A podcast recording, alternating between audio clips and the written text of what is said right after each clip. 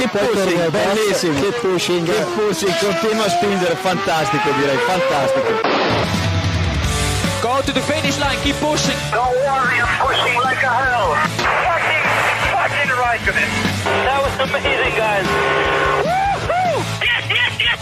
I'm much quicker than Jimmy. Give me the full power then. Avanti, Fer, avanti! All the time you have to leave a place. Okay, Felipe, Valtteri's faster than you. Do not hold him up. Hey guys, this is ridiculous. Please, please, stop inventing. Stop inventing. Hola a todos y bienvenidos al episodio 309 de Keep Pushing F1. Este capítulo, este episodio en el que vamos a analizar todo lo ocurrido en el Gran Premio de Mónaco, en este Gran Premio de Mónaco de este fin de semana, en el que finalmente no llovió, como Héctor nos estuvo diciendo por el grupo de Telegram todo el fin de, semana, y que bueno, al final fue eh, una lucha entre Verstappen y, y Alonso por esa, por esa victoria que al final no pudo llegar la 33. Para comentar todo esto, tenemos por aquí a David Sánchez de Castro. Bienvenido de nuevo. Viva la democracia española y el Estado de Derecho. Diego, Héctor, Robe, buenas noches también a vosotros. Buenas noches. Buenas noches.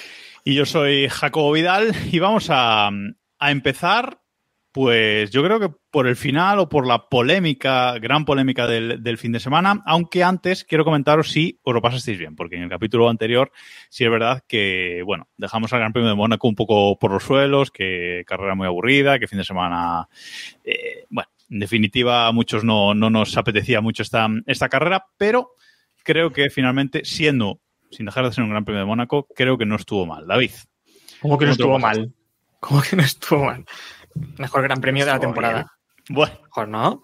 ¿No? A ver, Héctor, yo quiero de eso que te dan, de esas pastillitas que te tomas. Yo quiero A probar. ver, ¿qué más quieres? La clasificación fue de las mejores del año o la mejor del año, clasificación sí. ¿no? Sí, la Y la, clasificación, y sí, pero la carrera. tuvimos, tuvimos de todo en la carrera. Así que más queréis. Hombre, de, de todo, de todo. Tuvimos, tuvimos trenecito Tuvimos en seco, trenecito o sea. en mojado. Una, carre- una carrera en Mónaco con un abandono, pues bueno, de todo. Para Héctor es la mejor, la mejor de carrera. fue además. Exactamente. Entonces tú te lo pasaste pipa, Héctor, entonces. Sí, yo me lo pasé en grande. Sí, además, eh, estaba viendo, bueno, ya sabéis que veo muchas cosas a la vez mientras veo la carrera, pero otra cosa, esta carrera era el radar de, el radar de, de la lluvia, ¿no? El radar meteorológico. Y bueno, entonces la carrera estuvo animada, yo me divertí mucho. Habrá que empezar a juzgarte por tus predicciones, ¿no? Eh, bueno, quiero comunicar que ya he dicho al jefe de. Estado esta mañana que dimito con... voy, a, voy a pres- eh, voy a celebrar mañana consejo de meteorólogos y voy a dimitir Pero- del puesto. Pero no era contra Gafe. Yo estaba convencido de que ya era contra Gafe. O sea, ya. Un poquito de contra Gafe, el un ya era poquito contra Gafe. Un poquito siempre hay. No, pero en serio, yo pensaba que no iba a llover, ¿eh? Y creo que, bueno, lo vimos también en Aston Martin. Yo creo que en Aston Martin estaban tan seguros de que no iba a llover. La sí. previsión, viendo también el viento como venía, que venía del sur, eh, se esperaba que realmente no lloviese o si llovía sería poco. Y creo No, que es lo no. que esperaban en Aston Martin y ahora lo comentaremos. Si a Aston Martin le estaba lloviendo en la cabeza y dice, no, no llueve. O sea, Exactamente. Bueno, pero es que a mí me ha ocurrido lo mismo y lo visteis también en el chat, que yo también está diciendo no llueve, si os lo estáis inventando. sí, bueno, un poquito Yo, de eso yo hoy, pero- hoy he tenido que ir a Badajoz por un asunto mío eh, y ha empezado a caer un diluvio y he empezado a mirar el móvil y digo, pero si la aplicación dice que no está lloviendo, pero estaba lloviendo. Sí, sí. No, no, no, llo- no llovía. Pues, y en eh, Mónaco tampoco vimos lluvia, pero bueno, metieron intermedios, estuvo la carrera divertida y yo me divertí un montón. Pues en, eh, en Ourense ayer, que daban unas pequeñas tormentas, bueno, pues preguntadle a mis padres, que casi se ahogan, o sea, el agua iba por encima de los puentes, no por debajo, o sea que bueno, la, con lo de las tormentas, cuidadito, ¿eh? David, No, no, digo que eh, efectivamente, como dice Héctor, no llovió, solo hubo un poquito de orvallo y que eso fue así. Y hombre, yo no sé si fue la mejor carrera de la, de la temporada, pero sí el mejor Gran Premio de Mónaco de, por lo menos de los últimos años. Ah, eso sí. ¿no? Bueno, el año pasado estuvo divertido también, ¿eh? sobre todo con las pifias de Ferrari y tal. Sí, pero yo este me- eh, estando de acuerdo, pero yo creo que este estuvo más divertido porque tuvo un poquito más de variabilidad, ¿no? Hubo un momento ahí al final de la carrera, que ahora comentaremos, que pensamos incluso que podía haber cambio. Luego ya vemos a ver. Sincero, David, ¿tú confiabas en la 33 antes del Gran Premio? Yo temía la 33. Temía. Yo tenía, yo estaba cagado de miedo, sinceramente. ¿eh?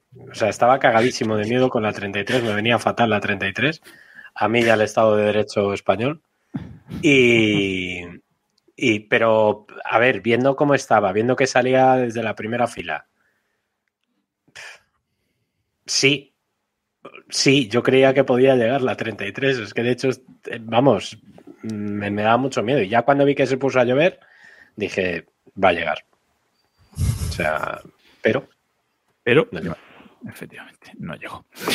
Bueno, vamos, decía antes, con, con el plato principal, ¿no? Porque mm, la victoria fue para Max Verstappen, de nuevo aquí, salió desde la pole eh, y ganó la, ganó la carrera, oposición. Y eh, Fernando Alonso acabó segundo, otro podio más esta, mm, esta temporada y mm, además el primero que acaba en segunda, en segunda posición.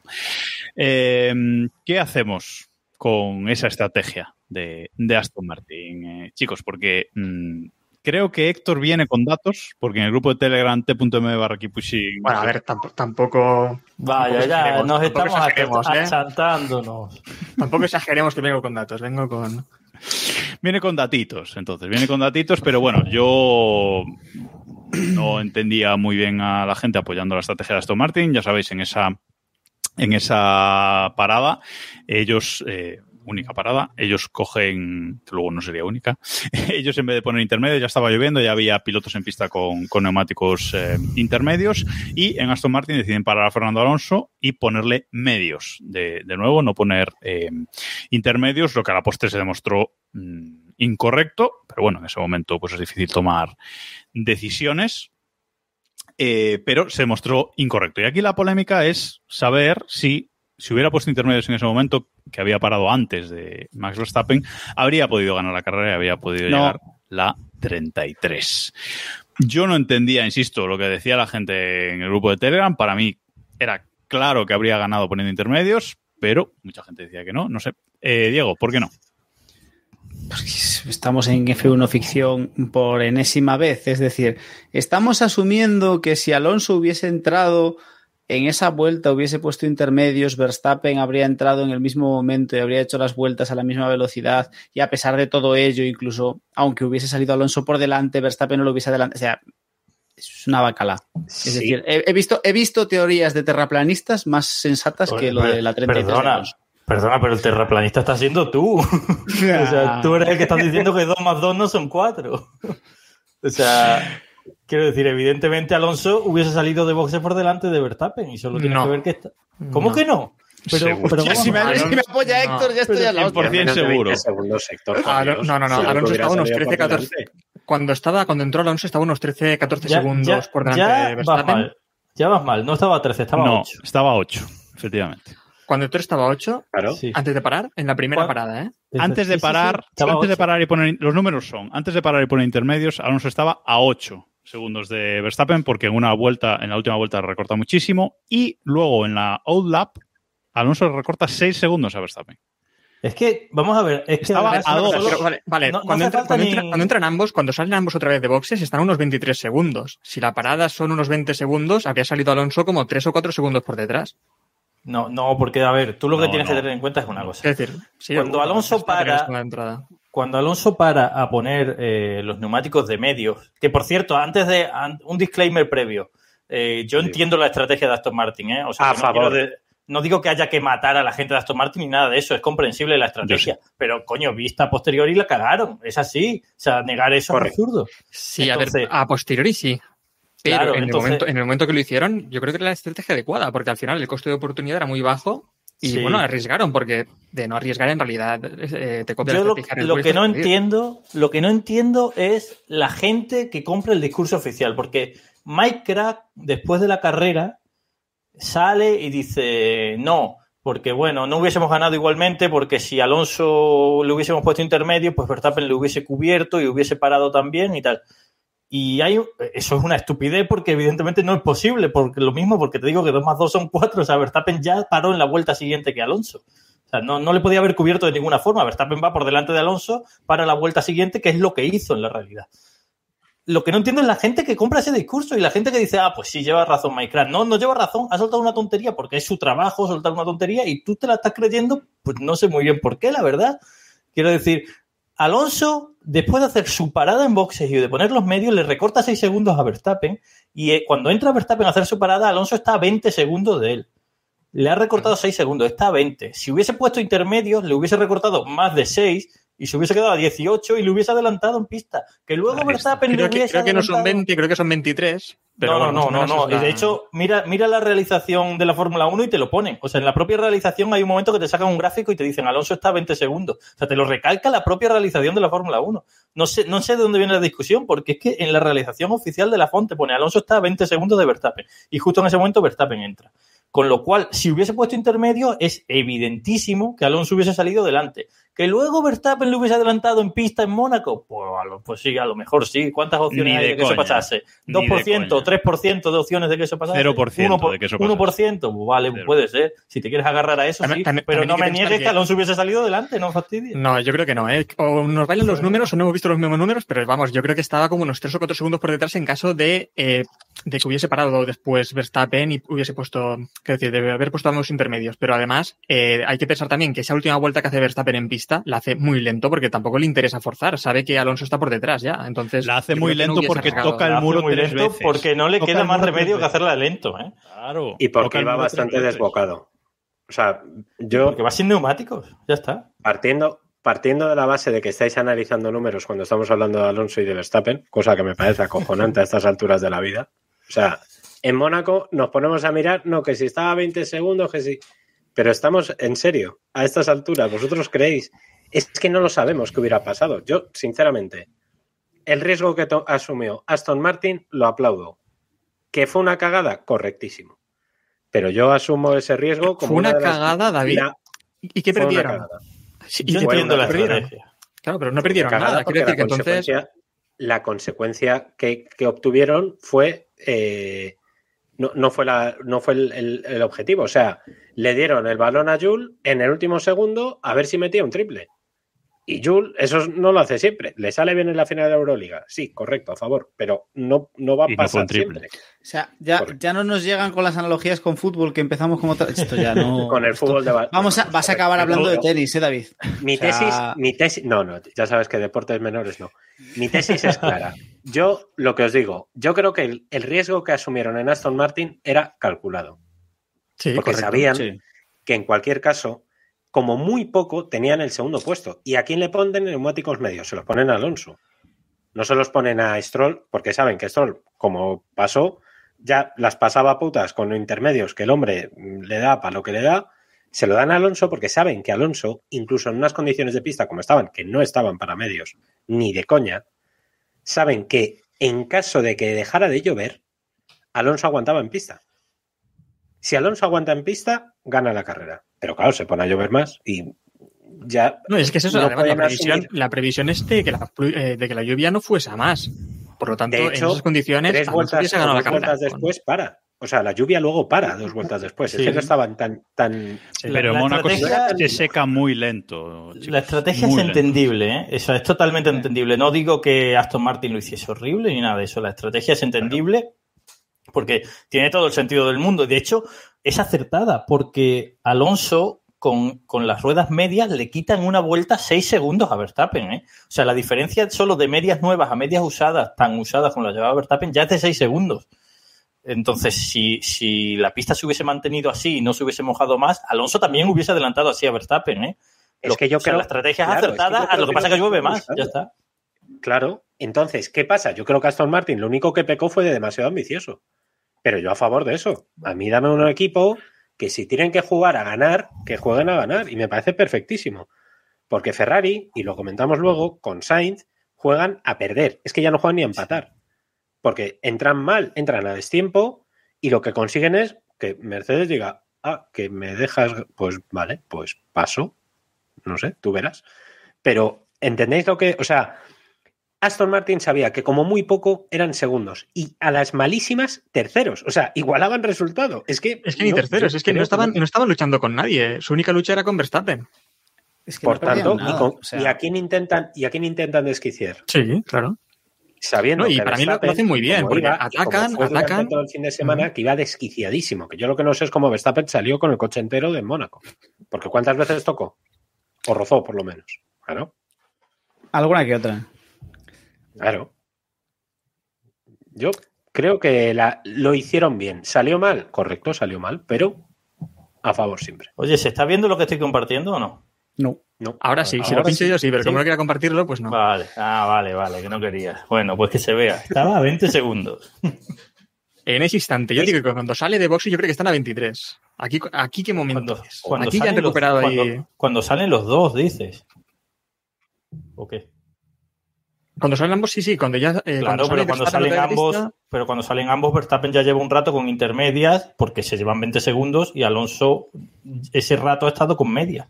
Pero, o sea, ¿sabes lo que te quiero decir? Esto para Hay los, del, desfase. para los del para los del podcast estábamos viendo una, una imagen de la realización que nos decía antes antes Robe eh, en el que se ve que están a 20 segundos justo en el momento en el que Verstappen sale del, del pit porque si veíais en la, en la imagen arriba ponía Verstappen in pit o sea que, que bueno que es justo ese justo ese momento así que mm, incluso estaría un poco más más cerca porque Verstappen todavía no había salido del, del pit con lo cual aún lo recortaría un poco un poco más Así que los números son los que son. Y yo, la verdad, eh, yo lo siento, pero yo no entiendo la estrategia de Aston Martin. Y no la entiendo por varios motivos. Uno, eh, que pongas medios. Porque si pones blandos, aún lo entiendo un poco más. Pero que vuelvas a poner medios, lo siento, pero no lo entiendo. Y porque si la pista está mojada, aunque sea en parte y aunque vaya a dejar de llover, pero la pista estará más fría, pon blandos. Eso por un lado. Y por el otro, no lo entiendo porque Stroll ya llevaba neumáticos intermedios. Pero también es verdad que la culpa es de Aston Martin por tener ese segundo piloto, porque le pones neumáticos intermedios para probar a tu segundo piloto, pero no te puedes fiar de tu segundo piloto, pues entonces, claro, tienes ahí una falta de, de información. Entonces, yo no la entiendo. No la entiendo en ningún sentido, porque por un lado tenías información ya en pista de intermedios y por el otro le pones medios. A ver, Sí, es la menos arriesgada. Es la menos arriesgada porque, de hecho, le salió mal y solo acabó segundo, o sea, salvó el segundo puesto. Si pones intermedios y te sale mal, seguramente sumas muy pocos puntos, acabas séptimo, octavo, porque los demás no paran. O sea, si tú montas medios y tienes que corregir, vale, corriges tú, pero corrigen todos, con lo cual las posiciones se mantienen. Si montas intermedio y la cagas, la cagas tú solo. Entonces, Y los blandos, porque eran, eh, quedaban 24 Sí. vueltas, ¿eh? sí, sí, Eh, no, Sa- sí. Sarjan dio 30 No- no vueltas. ten- a lo mejor no tenían ninguno nuevo. Me imagino que no tendrían ninguno nuevo. Los Sí, habrían gastado todos en la cual. No tenían, ¿no? aunque fuera usado. Es que no sé. Bueno, eh, yo insisto, no, no lo acabo de entender. Eh, si es verdad que la decisión parece que fue del equipo por las radios que nos ha No. puesto la Fórmula 1. No. Bueno, Fue Ma- del y- equipo consensuada. No, es que Bueno, no. Cuidado. Consensuada no. Le preguntan a Alonso y Alonso di- dice, viene a decir, no tengo ni puñetera idea, haced lo que queráis. Eso es básicamente. Bueno, pero no se niega. No, claro. O sea, no se lo que, niega. claro, lo que quiero decir es que Alonso llega y. ¿Quién aprieta el botón? Alonso El equipo. Eres, David, también de los que compra la A teoría. Leía esta mañana al Gersuari, ¿no? Decir que al final el que elige los neumáticos es el piloto. Como echando la culpa a Alonso de que entonces la culpa es. Bueno, Quiero decir que Alonso también desde. en contra. A ver, Es Alonso. No, quiero decir que al final, desde el coche no sabes al final tampoco, eh, sobre todo la meteorología que va a hacer a continuación, ¿no? Porque es lo que al final decanta las cosas aquí. Diego. No, digo que es No, yo no- Alonso. yo no digo que sea Alonso visto- el que decida. Tira, David. Dale, dale, digo, perdón. No digo que es Alonso, le hemos visto, eh, le hemos visto planificar la estrategia de Stroll mientras está corriendo, le hemos visto mm, decidir 50 millones de cosas.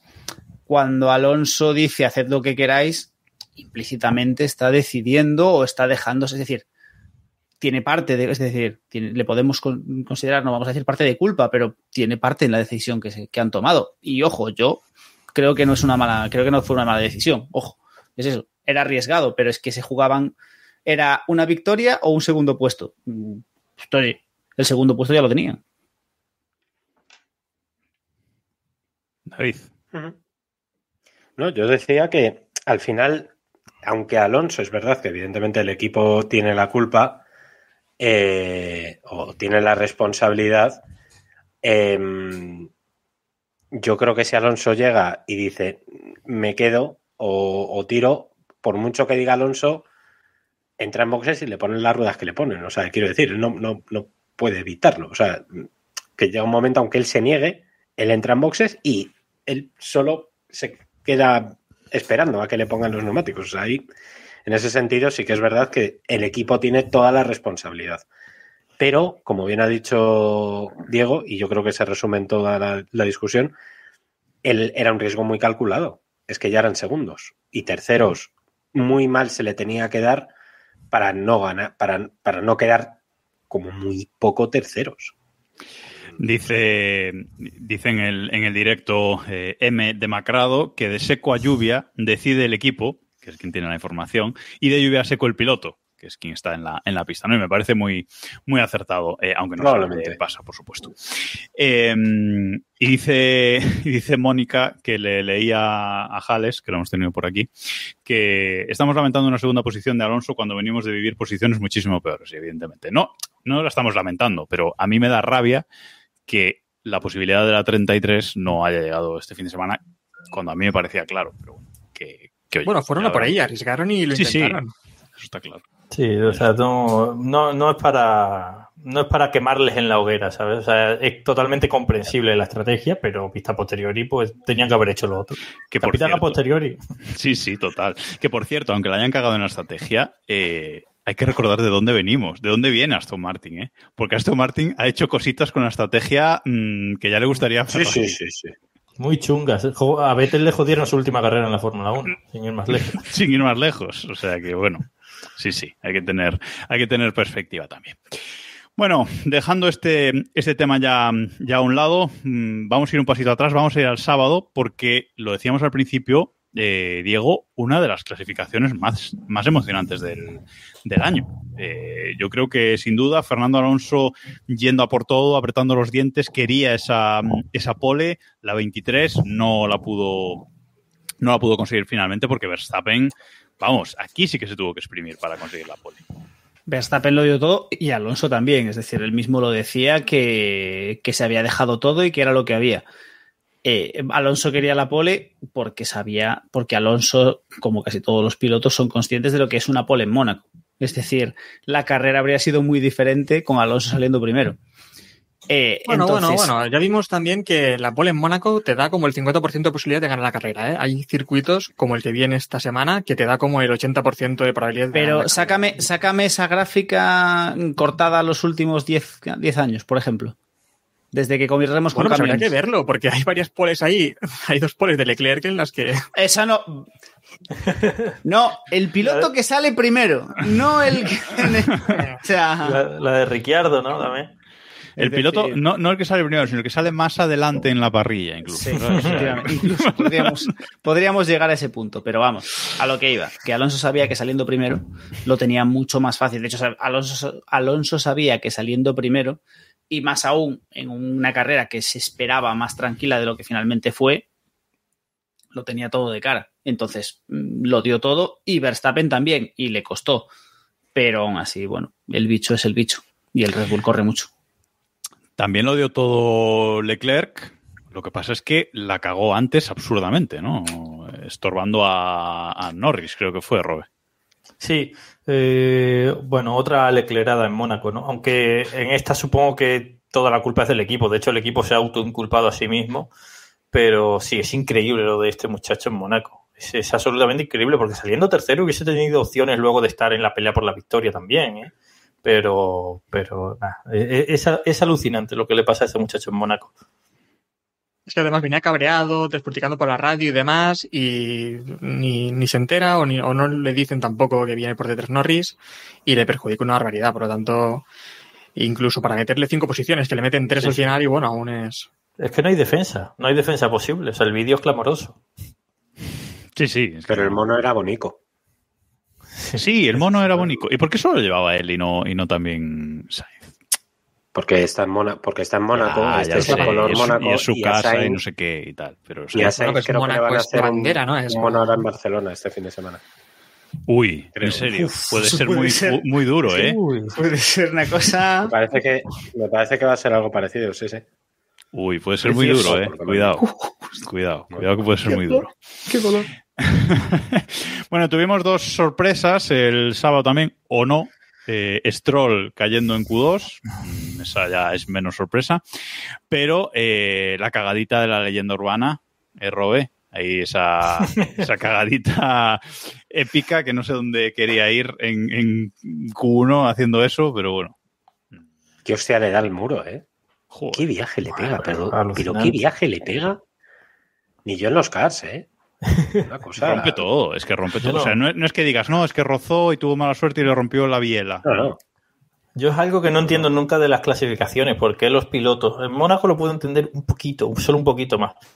¿Por qué los pilotos que ya están clasificados y que tienen coches para clasificarse sobrados y tal, siguen arriesgando y siguen arriesgando y siguen arriesgando?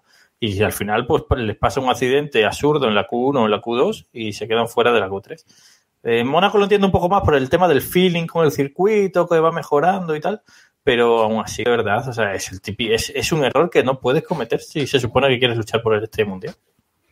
Bueno, según los terraplanistas fue los frenos o aceleró solo el coche o yo qué sé. Bueno, según los terraplanistas, eh, terraplanistas mexicanos, hubo Sí, la una en conspiración. concreto. Exactamente, hubo una conspiración para quitarle la pole a Alonso. Y, la- y realmente Alonso hizo la pole, no Verstappen. A ver, a ver, son- desarrolla esa, Robert. Ah, sí, pues ah, no lo, no lo sabe. Hay un vídeo en No, no TikTok de un mexicano que se ha hecho bastante viral, eh, que compara la vuelta de Verstappen con la de Alonso y va comparando puntos de referencia, digamos, cuando va llegando a las curvas o a pasos de peatones y tal. Y al, fi- al cabo, al final su conclusión es, veis, eh, llega Alonso a la meta antes que Verstappen. O sea, la Fórmula 1 le, le está parando el reloj a Verstappen antes, pero el que, lle- o sea, el que hace la vuelta más rápida es Alonso. Y él te lo explica en un vídeo de nueve minutos, ¿eh? nueve minutos de turra. Sí, está en el el grupo. mezcal hay que, hay que mezclar, no, no mezcal el mezclar. Me- Sí, sí, sí. Sí, Ah, eso. ah, Está en el grupo de Telegram en el vídeo, la verdad es que es, es- es increíble. O sea, Yo cuando lo vi, debo decir que ya antes de abrirlo pensé, "Uf, buah, algún fan de Alonso haciendo el, haciendo el ridículo. Y luego, mira, me alegré que por lo menos no era fan de Alonso, que era, venía por otro lado del tema. Bueno, hablando, del poneo- chat de, disculpa, hablando del chat de Telegram, Dale, dale. eh, hubo un comentario de que lo- me lo guardé aquí de Felipe Sánchez que dijo Fernando perdiendo la pole en la rascas otra vez es algo que no vimos venir. Para mí fue el comentario del, sí, sí, sí, del sí. sábado. Y yo de la quali quiero decir otra cosa más, eh, y perdón si esto me va a quedar muy hater, pero vimos una quali impresionante de Verstappen, pero impresionante. Este, este chico tiene un don para las clasificaciones, eh, se habla poco de eso. Vimos una quali impresionante de Alonso, increíble de Alonso. Y mi pregunta es, ¿y por qué Hamilton no lo hace? O sea, ¿por qué los dos grandes campeones que hay en la parrilla lo hacen y el otro gran campeón que hay en la parrilla no lo hace? ¿Por qué él no hace nunca este Yo tengo una teoría de. Bueno, sobre todo este año. Yo creo que Hamilton está de vuelta de todo este año ya. Decimos de Leclerc Uy. que está. Escucha. Decimos de Leclerc que está de bajón y que está deprimido y tal, pero yo creo que Hamilton no es que esté deprimido, sino es que suda de todo ya. O sea, Ya está- llevamos seis carreras, ¿eh? no empecemos ya con... No empecemos, por favor. Pero David tiene Hamilton otra teoría. Mira David, Pero- mira, David. Nada, nada, pasamos. No, no, Yo, yo digo que esa teoría de Jacobo le falta una conclusión evidente y que todos queremos verla. Y el elefante en la habitación nadie lo ha Y- y- nombrado. y que llevas defendiendo hace tres años. Ferrari. Correcto. No. No, Bueno, Ferrari esa- es mío. Esa teoría. Ferra- Ferrari, Ferrari es mía, la, la- dudas. la de este- La de David La de es que este se es- retira. y que no. No, no, yo estoy convencidísimo que Hamilton se retira. Pero vamos, Sí, en algún momento, sí. no, no, este año, o sea, este año la demostración más fehaciente es no tiene contrato con Mercedes, Mercedes tampoco está muy dispuesta a pagarle lo que él pide. Mm, Están entrado ahí en un bucle de o me da lo que pido o no renuevo, el otro o aceptas lo que te damos o no te renovamos, pues me voy, pues vete, pues me voy a Ferrari, en Ferrari no tiene sitio y en esas están. Eso de que en prueba Ferrari no ello- tiene sitio. Pero David, si, si Hamilton la última vez renovó una hora antes de subirse al coche en los primeros test de, de la Fórmula 1, si es que le da igual y le pusieron una fundación y las de Dios. Eso estaba recordando yo lo de la fundación. Que aquello que, ¿qué ha pasado. Esa fundación. Por lo que sea, no. Por lo que sea, no hemos escuchado nada más de ella. Bueno, yo que sé. Veremos, veremos. Eso, eso entraremos en veranito. Entraremos en ese tema en, en, en veranito. No, pero sobre lo, que, sobre, lo que caliente. está, sobre lo que está diciendo Robe, sí que es importante eso, ¿no? Que eh, hemos comentado alguna vez que nos gustaría ver más veces a este Verstappen y el problema es que tiene un coche con el que va tan sobrado que no, que es que es imposible verle así. Por lo tanto, que allí esté Alonso con un coche más o menos competitivo, pues al menos en circuitos como Mónaco nos permite ver a un Verstappen teniendo que sacar todo para lograr estas cosas. Y es que si Pérez tampoco le puede meter en problemas, Hamilton tampoco, y Alonso, el coche, pues ya veremos también si se lo permite, vamos a aburrirnos mucho, porque vamos a ver un Verstappen paseándose y haciendo de taxista. ¿Cuántas, ¿Cuántas carreras durarían sin matarse eh, Verstappen y, y Alonso compartiendo equipo este año? Con un coche ganador, vaya. Los primeros libres.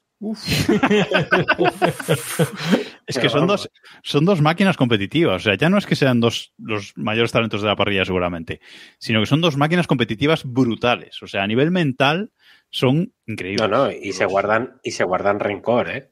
Vamos, eso no, no me cabe la menor duda. Verstappen y Alonso. No sé. No Si. Verstappen ha invitado a Alonso a irle a regar las plantas este fin de semana, las suyas, a casa. Bueno, bueno. Bueno, bueno. Hombre, yo veo una relación bastante buena entre ellos, ¿eh? No creo que... Porque, porque no Bueno, se bueno. han, porque no ha pasado nada, porque no, ni Sí, se han correcto, rozado. porque no han, com- O sea, porque no han competido, porque no han competido dos- juntos, no han compartido equipo y demás, pero que actualmente había una buena Mola- relación. Incluso en la, rueda que de prensa.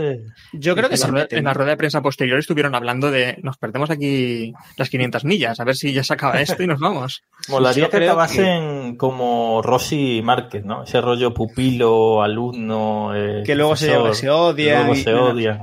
Yo, yo creo que estos dos comparten Ojalá. equipo y en algún momento se meten. Ojalá, O sea, porque eso no sé- significará que eso significará que habremos visto rivalidad entre ellos. Porque lo que a mí me jodería es no haberlo llegado a ver. ¿Sabes? Que al final se llegan bien porque no, nunca han competido entre ellos. Y ahora en realidad tampoco están compitiendo entre ellos. Por eso me jodería mucho que al final todo quedara bien porque... por eso, porque Es alucinante que estemos hablando de esto porque George Verstappen fue el sustituto de Fernando Alonso en Minardi, ¿no? Sí. No sé. Por cierto, que, que ese rollo que dices, Robe, de Rosy Márquez, eh, alumno, profesor, tal, yo espero que pase con Stroll. Eh, El, el padre o el hijo. padre, el hijo, el hijo.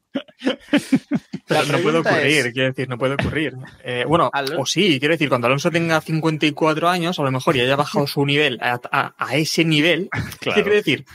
Es que Alonso tiene que llegar a un momento en el que baje tanto su nivel que Stroll le llegue a superar y será cuando se retire. ¿Eso a qué edad puede ocurrir? A lo mejor, ¿Sesen- ¿62? 65, yo creo, por ahí más o menos, a aproximadamente. lo, a lo mejor, a lo mejor ni retirado. Bueno, vamos a seguir. Vamos a avanzar en el, en el podcast que, que nos enrocamos aquí. Eh, por cierto, poníamos en el, en el guion eh, Mundial sentenciado, porque recordemos que llevamos seis carreras, eh, 35 puntos le saca Verstappen a, a Sergio Pérez y a Alonso pues le saca 51, creo, una cosa así. O sea que, bueno, Alonso no deja de, bueno, este fin de semana de hecho ha dicho que no se olvida del Mundial, aunque evidentemente pues sabe lo que hay, pero bueno, parece que ya Verstappen ha puesto ha puesto la directa, ¿no, David? En- hacia, el, hacia el Mundial, si no lo sabíamos ya de entrada. Yo te digo que un abandono de, de Verstappen. De Vettel. eh, bueno, Vettel estaba este fin de semana en Mónaco, por cierto, que anduvo ahí con, con pelazo. Eh, un abandono de Verstappen el día de la 33 y cuidadito. Cuidadito que. Cuidadito que aún le queda una carrera entera Claro, para queda- alcanzarlo. Ese pollino, Bueno, bueno. Ese pollino Bueno, bueno. se pela Madre mal. mía, David, David, pero que ya, pero que ya hay elecciones dentro de dos meses, que no hace falta, que no necesitas vender periódicos. Guárdatelo para luego. Bueno, bueno. A ver, Vosotros eh, tres abandonos de. Verstappen, tres abandonos de Verstappen y tres victorias de Alonso, la 35, la 36, y ya te empieza a comprar la teoría esa. Una pierna rota. Claro, a lo mejor es. Una, La 33 dos, no. o sea, Primero en Keep Pushing. Acordaros lo que os digo. dos victorias de Alonso de- sin abandono de Verstappen y hablamos. Hombre, claro. Sin Claro, abandono. eso- Con abandono no me vale. O sea, Esa- claro, esa- claro. Estoy de acuerdo con Diego. Estoy de acuerdo con Diego. Bueno, la, te jode, la pero yo- 33 no antes de septiembre, que a la vez no le hace falta. Así que venga. Eh, Eso es verdad. Vamos a, vamos a continuar. Mm, una de las cosillas que habíamos comentado de cara al Gran Premio de, de Imola, que finalmente no se, no se celebró, eran los pontones de Mercedes, Diego. Que por fin hay pontones. No lo podemos negar ahora. Eh, Pequeñitos, pero hay. ¿Eran verdad? Eran Era verdad. verdad. Era verdad. Han cambiado el concepto. Han cambiado el concepto. Era verdad.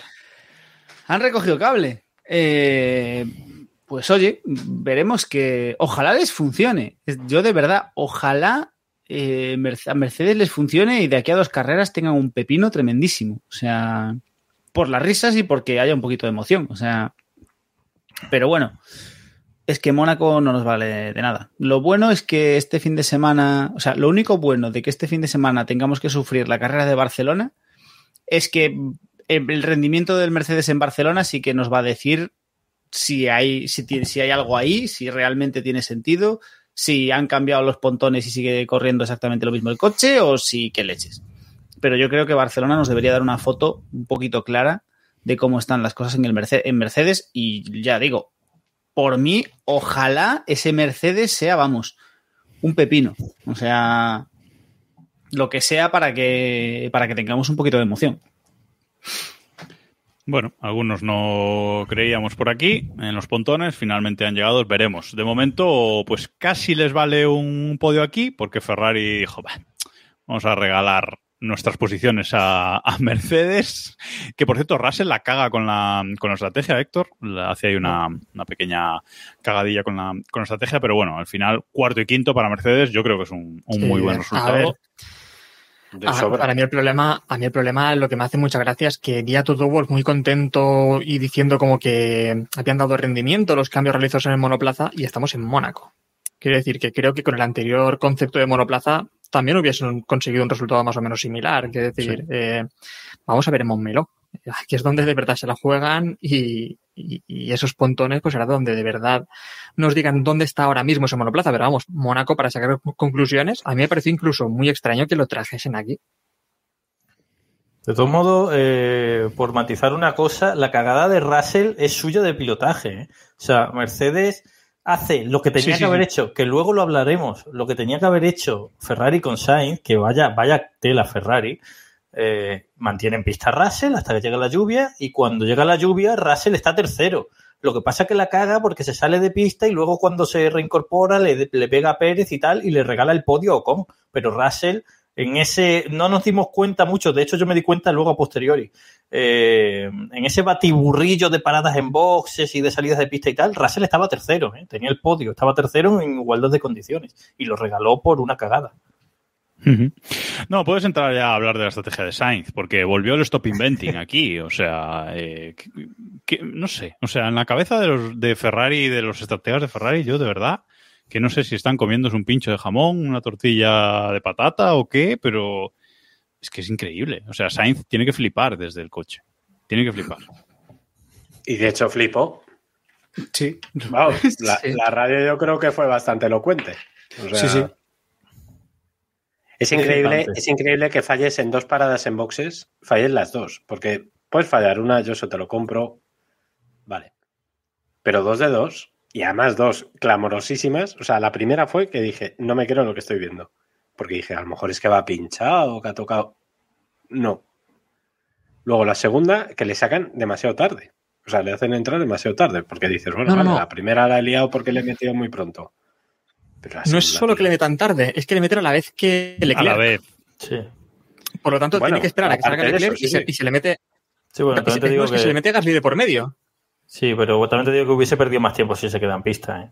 con tal y como estaba la No, no, pista. pero claro, pero me refiero a que uno de los dos debería haber entrado Claro, antes, que la claro. mayoría de pilotos entran en la 53-54 y ellos entran creo en la 55, por lo tanto, Sí. joder. Lo que es muy, muy triste de Ferrari. Mira, yo creo que Ferrari la primera parada que hace con Sainz la hacen porque Ocon eh, tarda mucho, creo que tardó cuatro segundos y medio Ocon en su parada. Y creo que con lo que, creo, sí. o 4,2. Y creo que lo que hace Ferrari es decir, bueno, paramos ahora y vamos a salir por delante de Ocon. Yo creo que eso es lo que hacen y le sale mal y Ocon se queda por delante y se quedan bloqueados. Pero es muy triste que después le digan a, a Sainz que lo que estaban haciendo era defenderse de Hamilton. Eso demuestra ya una falta de ambición tan grandes, o sea, es peor. Prefiero que le digan, mira, quería, creíamos que íbamos a adelantar a Ocon y la hemos cagado. Prefiero que le digan eso a que le digan que se estaban defendiendo de Hamilton. Tío, sois Ferrari, ¿en serio estabais buscando asegurar una cuarta plaza? Es que la radio es espectacular porque dice a mí que me importa Hamilton, ¿no? O sea, es como... me estás contando, Sí. ¿sabes? La radio es increíble. maravillosa. Y de hecho la prueba es que Mercedes con Russell hizo lo que tenía que haber hecho Ferrari con Sainz y le puso tercero, que es alargar el Steam con duros hasta que llueva, ya está.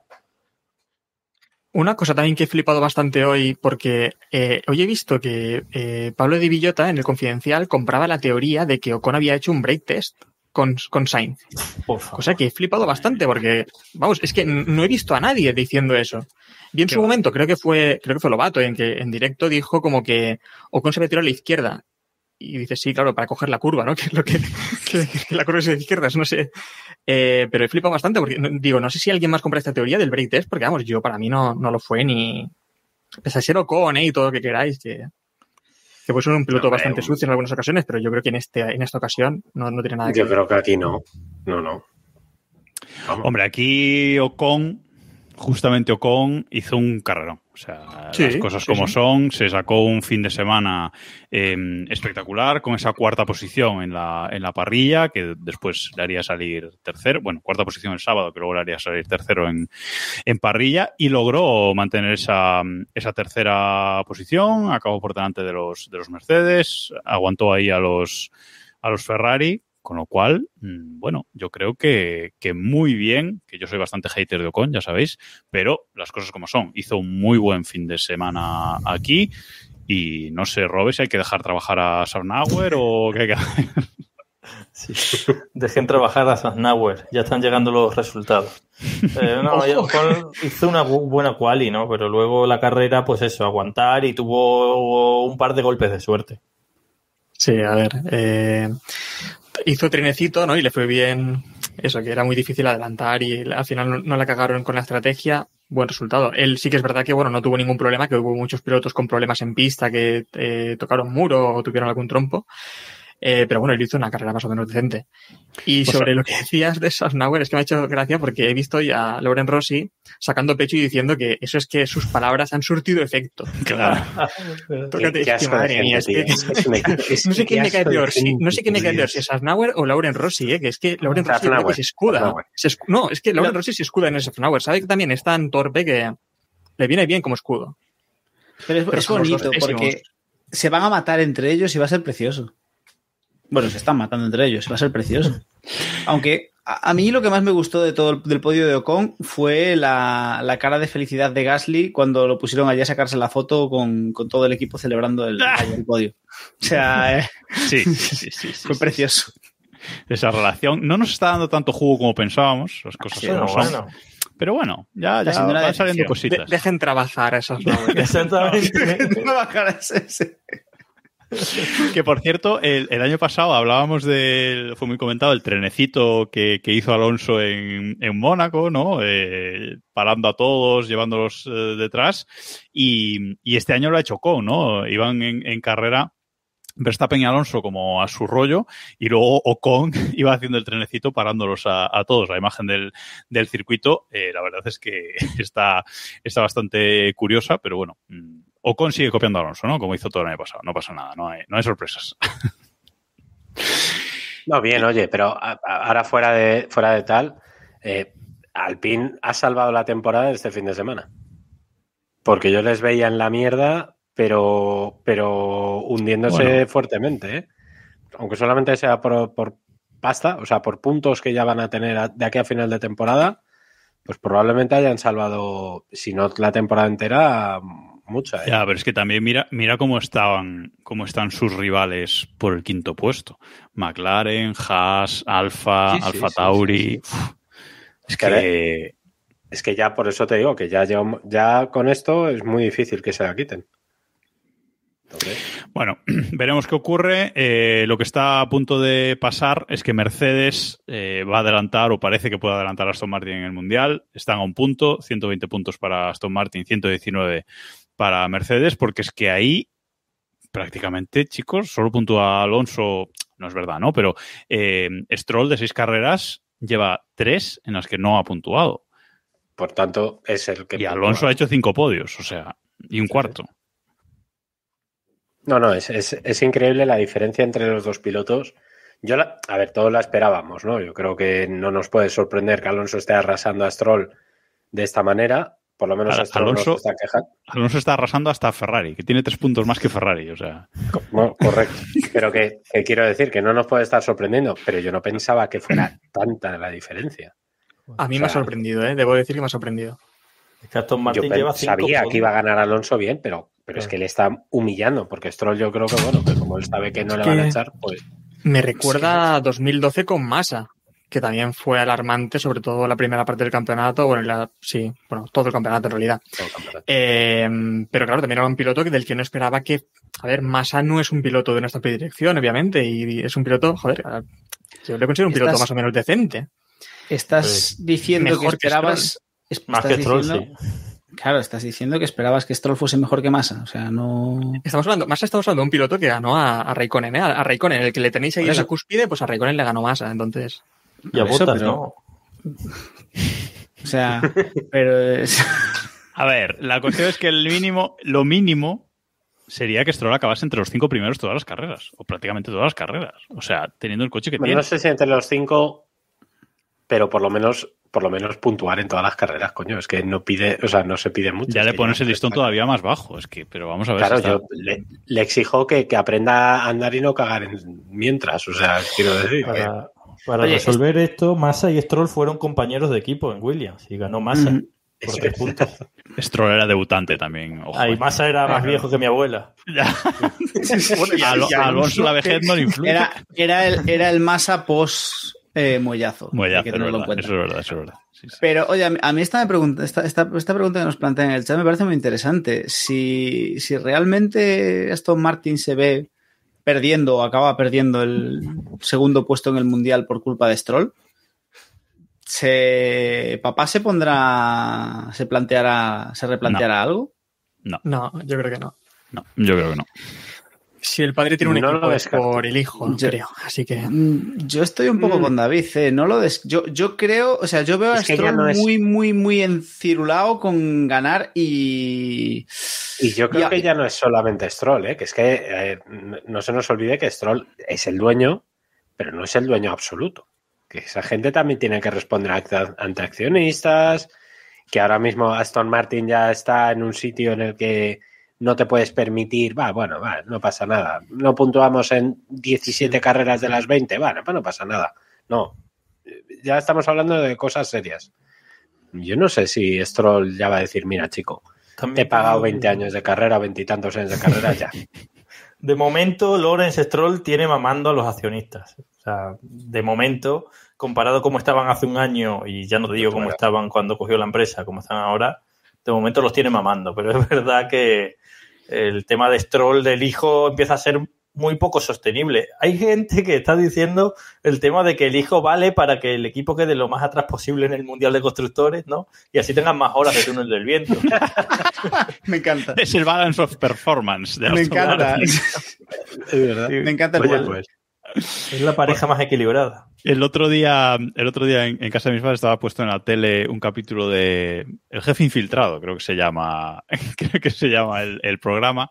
Y así viendo así de pasada, eh, había un chaval que ni estudiaba, ni trabajaba, todo se daba mal, no quería hacer nada en la vida, y el padre le montaba una granja de cabras. Bueno, pues esto lo de Stroll padre es igual con el hijo. O sea, no vales para nada, pues te monto una granja de cabras. Pues Pero ¿tú crees Correcto. que Lawrence Stroll va, a ser jefe infiltrado y va a cambiar ahí en una parada en boxes los neumáticos o algo también? es para difícil ver- infiltrarse eh, con su físico, también te lo digo.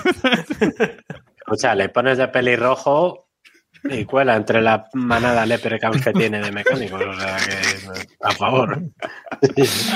Bueno, Vale, seguimos. ¿Nos queda alguien a quien atizar? A Sarjan. sus características, No, A digo por características físicas y demás. Ah, no, no. No, hoy, hoy no vamos a hablar de Helmut Marco.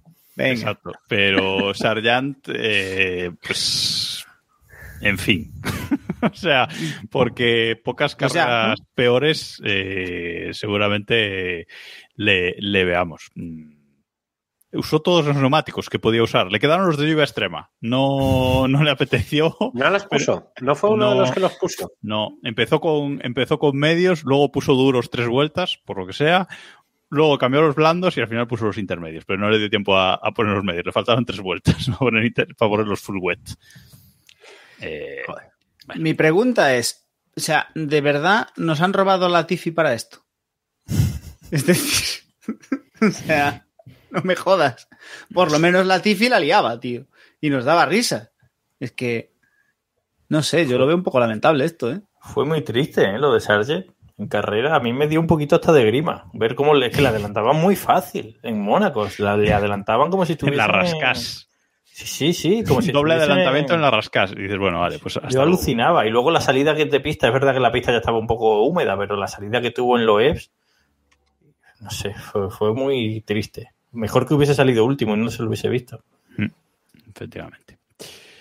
Bueno, pues hasta aquí yo creo este Gran Premio, si no queréis comentar nada más, porque este fin de semana eh, vuelve a haber Gran Premio, eh, el Gran Premio de, de casa, el Gran Premio de, de España, eh, el único que hay en España de momento, David, Eh, y es en, es en Barcelona. Y es un, es un circuito pues que los equipos, eh, como sabemos, conocen muy bien. Los equipos están muy encabronados, em- empecinados más que encabronados con, con él, porque les gusta como, como circuito de, de pruebas. Y bueno, carreras, pues ya tal.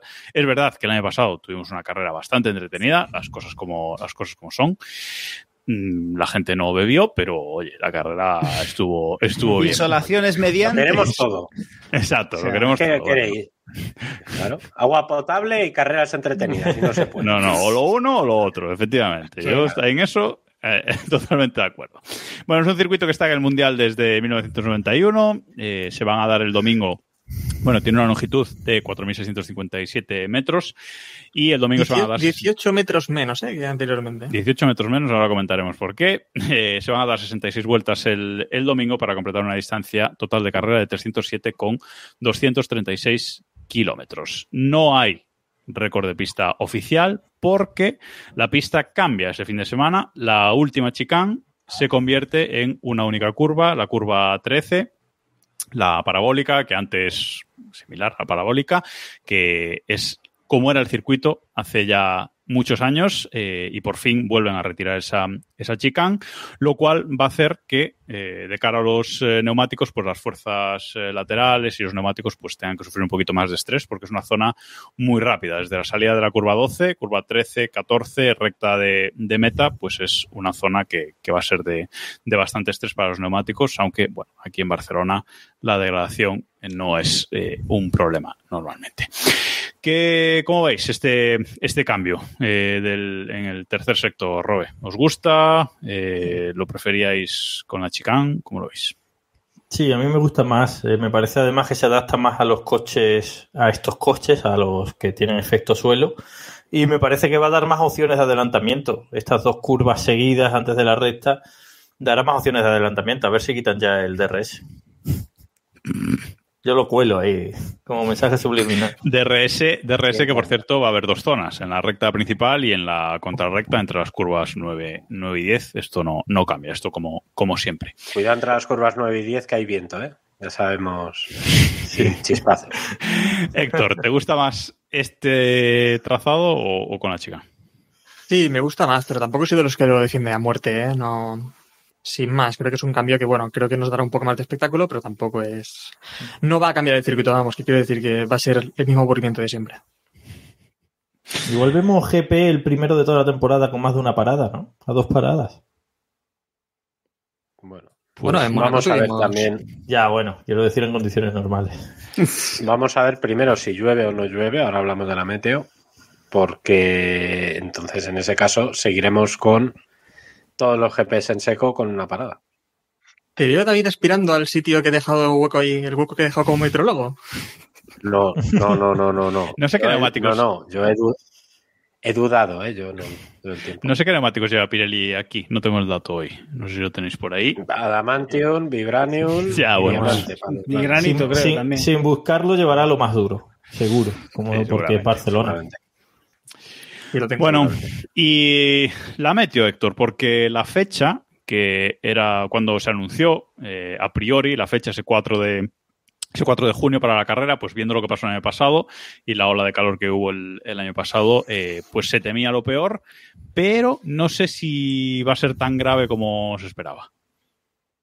No va a ser tan grave. De hecho, eh, es que no quiero jugar a esto. No quiero volver a jugar a esto porque el otro día salió un poco mal. Pero bueno, en principio va a estar nublado. Y ahí es que el riesgo de lluvia es igual que en Mónaco. De este riesgo que voy a decir yo que no va a llover, porque seguramente es que En joder. Barcelona seguramente no, pero bueno. Eh, la meteorología es una ciencia exacta basada en probabilidad. Por lo tanto, lo más probable es que no llueva, pero sí que hay probabilidad de lluvia. Escasa, pero hay probabilidad de lluvia. Bueno, bueno, es casa. Eh, bueno, sí, tú dirás que como lo he visto en Google es del 70, en, en Google pone el 70% o algo así, pero eh, realmente la probabilidad es, es más baja que lo que dice Google ahora mismo. Vaya, vaya. La, la semana pasada Google llevó razón. ¿eh? A lo mejor Ya lleva razón Google y estoy equivocado con mis fuentes. Pero en principio la, probabilidad es... que ahora hay, hay fuentes de agua potable en el circuito, pero si veis que no funcionan, pues abrís la boca para arriba y ya os va a llover. A ver, estará, estará nublado el domingo y algo de lluvia puede haber jueves y Sí. domingo, pero escasa. No sé si da para, para intermedios o... Sí, Y sobre todo volved con tiempo, sí. sí, no tengáis prisa para volver. No, no, no, por- yo no reservaría para cenar, por Es- lo que sea. Sí, por lo que No. sea, a lo mejor el año pasado se chafó. Bueno, Otro Eh, dato importante, por lo del agua también, eh, no se pueden entrar botellas de agua de dos litros. Esto lo quiero recalcar porque a mí me jodió bastante el año pasado. Iba yo, yo con mis dos botellas de agua de dos litros, con cuatro litros ahí digo, con esto sobreviviré, y me, quitó, me, me quitaron la botella a la entrada. lo cual Se, se sufre. se sufre, se sufre. Eh, el año pasado hubo gran representación de Keep Pushing en el circuito. Este año creo que no vamos ninguno. No sé, Iván, pero Samu creo que no tampoco. Así que, bueno, eh, de todas sí, formas, ¿Te imaginas que esa ¿qué va Samu? Samu- sel- selfie de Samu en la, en la caixa. se pilla la- de todos los grandes premios de, Y no a los que avisa. podría ir? Y no- de todos los- eso, eso, eso me lo creería. Pero de todos los grandes premios a los que puede ir viviendo en Brasil, se le ocurre ir al de España. Porque te imaginas, a Montmeló. O sea, es como. Eso y Hungría. Sería como el plan. Samu me lo, me lo ¿Cómo? esperaría. O sea, no, no pasaría nada. Eh, ¿Qué os iba a decir? Que mm, a los que estáis en el grupo de Telegram, t.m barra Keep Pushing F1, eh, los que vayáis al circuito, pues comentadlo y, joder, podéis quedar entre, entre vosotros, hacer una, una quedadita Keep Pushing y nos mandáis una, una fotito ahí por el, por el grupo el sábado y el domingo, que, que está, está chulo. Horarios de la Fórmula 1, pues la misma locura de todos los grandes premios de Europa. El viernes, Libres 1 a la una y media de la tarde, Libres 2 a las 5 de la tarde, el sábado, Libres 3 a las 12 y media de la mañana, clasificación a las 4 de la tarde y el domingo la carrera a las 3. Nublado y con un 70% de posibilidad de lluvia, según, según nuestros meteorólogos y Google. Mm, Mónaco era un buen circuito para Aston Martin. ¿Lo es también Barcelona, David? Yo es que creo que Aston Martin va más o menos bien en todos. No le veo ahora mismo ningún circuito que vayan a ir especialmente mal. Mónaco era Bueno, mejor bueno. que, Bueno, bueno, que- bueno. que- que Barcelona, pero dime tú en qué circuito puede ir mal. Hombre, circuitos con largas rectas y demás, circuitos rápidos, yo creo que van a sufrir mucho, no sé, a Spa, Monza van a sufrir bastante, me parece a mí, no lo sé. Pero no, no, o sea, No mal, no mal de hundirse, no mal de hundirse. Claro, Pero- claro. pero el podio se va a digo, hombre, que complicar. van a ir- Claro. claro, que van a ir peor, pues sí, irán peor. Lo que, lo que digo es que a lo mejor no en es- Mónaco, Montmeló, Hungría, hay más posibilidades de estar algo cerca de Red Bull. Algo cerca, ¿eh? No, no me refiero a. No me refiero ni 33 ni 34, pero quiero decir que a lo mejor Sí. más cerca de un segundo por vuelta, pues sí. Yo creo que yo creo que mm, Barcelona sí que van a estar eh, más cerca que en los circuitos normales, pero hombre, delante de Red Bull no, yo creo que no, no van a estar en todo el año, si no han estado en Mónaco no van a estar. Y luego tengo mucha curiosidad por Canadá, que creo que es el siguiente, porque ahí hay mucha recta y hay mucho DRS, pero también hay mucha frenada, que es donde más brilla el, el Aston Martin. Sí, lo que pasa es que pff, imaginaos un caos hipotético en que Alonso se ponga primero y Verstappen venga por detrás. Eh, en esas rectas con tanto DRS no, no va. Sí. Yo creo que no va a plantear, no va a poder plantear lucha por mucho que en las frenadas vayan mejor, ¿no? Bueno, lo hablaremos cuando toque Canadá, pero, pero a ver, a ver qué pasa este fin de semana en, en Barcelona primero. Porque no sé si Sainz conseguirá su primer podio del año, el segundo para Ferrari aquí. Diego. Eh, a ver, en serio. O sea, de verdad. Carrera de casa, siempre se motiva. Él siempre se motiva. Mucho. Carrera de casa. Carrera de casa. Claro, pero. Y si, pero si va a ir claro, con pero el mono, además. Claro. Hay dos, Red, hay dos Red Bull, queda un sitio en el podio. También es la carrera de casa de Alonso, que tiene mejor coche y mejores manos. Y falta por ver cómo van los pontones de Mercedes, que no lo sabemos. Como los pontones de Mercedes vayan un poquito bien, Ferrari se puede ir al, al hoyo, pero, pero muy fácilmente. ¿eh? ¿Y dónde metes a.? Claro, pero ¿y Leclerc no le metes también por ahí? Nah, burbujita. Yo, yo ya pues con Ferrari ya es como tirarlo, tirar unos dados. Tú tiras unos dados y a ver qué sale por ahí. ¿Qué sale por ahí? Leclerc, O sea, Leclerc está tan desquiciado que, que me espero cualquier cosa de él. Sainz el año igual pasado fue cuarto, ¿eh? No lo hizo Con mal. un coche, con un coche que a esas alturas estaba para pelear el título. Petó también el motor. O sea, Leclerc. Leclerc, Leclerc. De hecho, Sainz el año pasado se salió de pista, ¿no? Tuvo una salida Sí. de pista. Sí, Pero fue en clasificación, ¿no? No, no, fue en carrera. ¿Fue carrera? En carrera, en carrera. Sí, sí. sí. carrera en carrera, sí, sí. Sí, yo recuerdo que me cagué en todos, en los dos, pero no me acuerdo. Nos dice, nos dice en, el, en el chat, por cierto, eh, J1CF1, que verás la grada Sainz teñida de verde. Ah, no te quepa la menor duda, ¿eh? tal cual. Pero vamos. Pero no- en la grada Bueno, Sainz no estáis regalan- obligados, no estaban obligados a ponerse Claro. la camiseta. Regalan las camisetas, ¿no? En la grada Sainz. Sí. Quiero decir, bueno, Regalaban la compras. Compras la camiseta, ¿no? No, Bandera. no, no. El año pasado era bandera. regalaban- Sí, banderas. Y gorra, ¿no? banderas. Y gorra, y gorra, es verdad, y Sí. gorra. Sí, que yo Sí. te- las tengo en algún lugar. por ahí. Bueno, pues el verde y el rojo tampoco combinan mal, que se lo digan a Portugal. Va- van a ir, van a ir, vamos, o sea, eso va a ser. Lo mejor de todo es que hay una grada Gasly. Es verdad. Una grada Pierre. Gasly. Es que no me la Pero expliquemos el por qué hay una grada Gasly, ¿no? Porque Lauriki dijo, franceses. quiero una grada para mí sola. Claro, o sea, correcto. Ah, vale, vale, vale. No, bueno, esa grada, la teoría es que posiblemente una grada Alonso preparada por Alpine y le salió un poco mal la cosa. Una vez ya que la tienen contratada, ah. pues ahora tienen que ponerle ser a alguien. Dijeron, ¿quién. ¿quién cae mejor en España, Gasly o con? Exacto. Pues por lo que sea, Gasly, ¿no? Por, por 0,0, ¿eh? O sea, claro. todo lo bien que puede caer un francés, ¿no? Mejor Gasly. Sí, mucho mejor. Oh, Sí, a, a mí mí, también, a mí ¿eh? mucho mejor. Sí. Sí, hombre, Joder, sí. que os ha hecho Gasly. Joder, a. Ocon, a Ocon le- a Ocon probablemente le escupan en según el B, algún descerebrado. A Gasly. No, y media parrilla, quiero decir, no ya es cosa de los aficionados. Tú escuchas hablar, ¿cuántas veces hemos escuchado también a, a Pérez hablar de, de Ocon y muchos otros, ¿no? Hablar de, de Ocon, que, Bueno, es que que hoy todos un poco el, adelantado. El panorama del otro día en el podio de Ocon con Verstappen a un lado y Alonso al otro. Sí. Sí, es verdad. Que, que prácticamente y fueron a hacerse lo de la tonta esta del champán y Alonso y Verstappen bien, pero a Ocon no le dio bola ni uno de los dos. ¿eh? Bueno, vamos a, a cerrar aquí. Eh, veremos qué tal este, este fin de semana, si ten- podemos tener un buen Gran Premio de, de España en, en Montmeló. Simplemente, antes de acabar, eh, una noticia eh, de esta... Sí, una cosa, eh, Jacob, antes eh, que nos, nos dice Pedro Portero que Ocon tiene familia española, ¿no? Sí, eh, de hecho ha dicho que está muy feliz de venir a España porque tiene familia en España, en, en Barcelona. Sí, sí. Y, y sí, Ocon es medio español. Frenchen también tenía familia española. Las paellas de Frenchen, ¿eh? Ojo, ¿eh? Claro. Decía que, que una noticia, eh, antes de, de acabar, de cambio de nombres de equipos de cara al año que viene, porque parece que eh, Alfa Romeo se va a unir a Haas, ¿no? Robe, parece que, que va a ser así. No sé si os sorprende. Sí, se comentó ya casi cuando lo de Audi, cuando entró Audi quedándose con la plaza de Sauber y Alfa Romeo ya no tenía con quién irse, ya se comentó esto de Alfa Romeo y, y Haas y parece que va a ir para, para adelante. Me imagino que ahí Ferrari tendrá mucho que decir.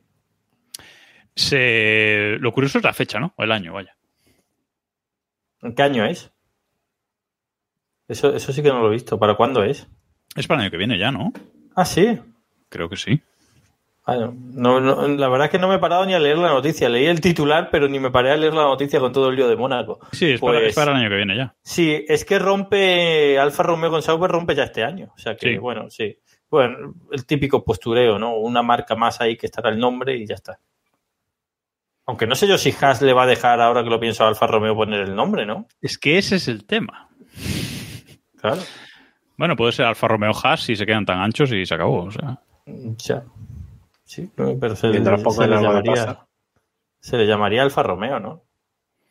Es que ahora el equipo actual no es Alfa Romeo Sauber, es Alfa Sí, Romeo. sí, por, por eso digo. Pero yo creo que en Haas lo van a tener más complicado. O sea, Que Romeo- Haas tiene detrás a Jim Haas, que está activo, ¿no? Es como Peter Sauber, que ya Claro. no, no existe, ¿no? Sí. Es que ahí. No No, visto. puede. Aparte, hombre. Que Nos nos dice- cambien a Haas por Alfa Romeo, eso es una desgracia. O sea, Nos dice Raúl Pochop, Raúl Pochop, que dije que lo iba a decir así en- a partir de ahora, Raúl Pochop en el chat. eh, Alfa, Haas, Romeo, Ferrari, Adolfo Suárez, Madrid, Barajas, que es lo que le gusta a David, estos nombres Sí. así cortitos. Firmamos. Y Fema, casi Firma. mejor, ca- casi, me- casi mejor Adolfo Suárez y Fema, por lo que sea. Madrid, Barajas y FEMA. Venga, lo añadimos. Se viene. Se viene. Bueno, pues hasta aquí por esta semana.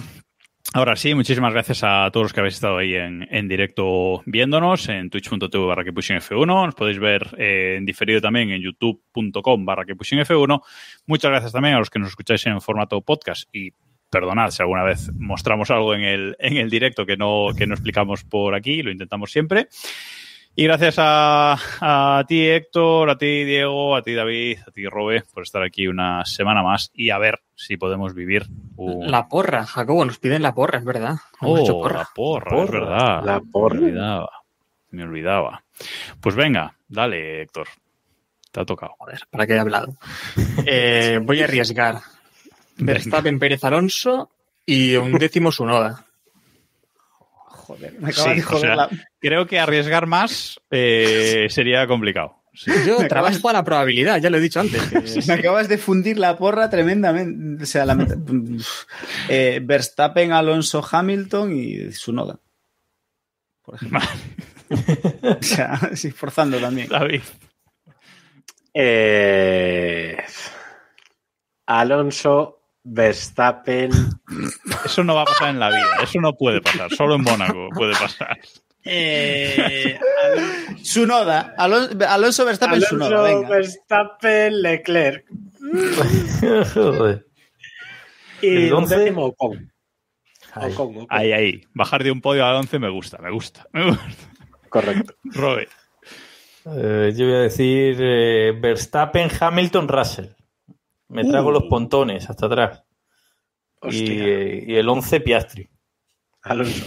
Claro. Pues yo voy a decir Verstappen, Alonso, Sainz y Ocon. En el, en el 11 también. Oye, pero en un hipotético caso, lo que dice Galaguida, que me gusta el concepto, si Carlos gana y Alonso cae segundo, ahí hay hostias fijo. Sí, abucheo seguro en la grada Sainz. Sí, sí, sí, sí. sí. Seguro. Pero totalmente, ¿eh? Totalmente. O sea, Sí, sí, sí, sí. sí. Cuando pase Sainz saludando en la vuelta de honor, abucheo. lo que- En la vuelta de honor.